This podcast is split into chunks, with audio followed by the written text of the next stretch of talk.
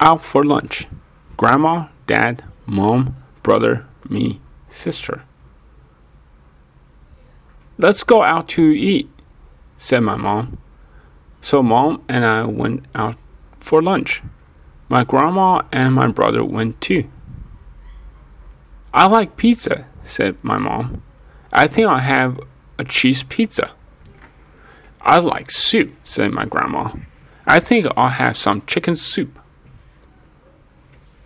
I like hot dogs, said my brother. I think I'll have a hot dog on bun. I like peanut butter and jelly, I said. I'll have some peanut butter and jelly. But they don't have peanut butter and jelly, said my mom. Do you want a pizza? Do you want a hot dog? What some chicken soup? No, I said. I just want peanut butter and jelly.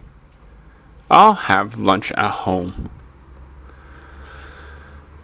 We got the food. It smelled good. May I try your pizza?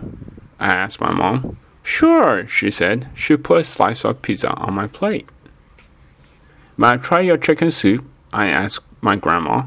Yes, she said. She gave me some chicken soup in a cup. May I try your hot dog? I asked my brother. Okay, he said. Then he gave me some of his hot dog. That was a good lunch, said my grandma. Let's go home. I'll give you some peanut butter and jelly. No, thanks, I said. I had a little pizza and a little soup and a little hot dog. I had a big lunch.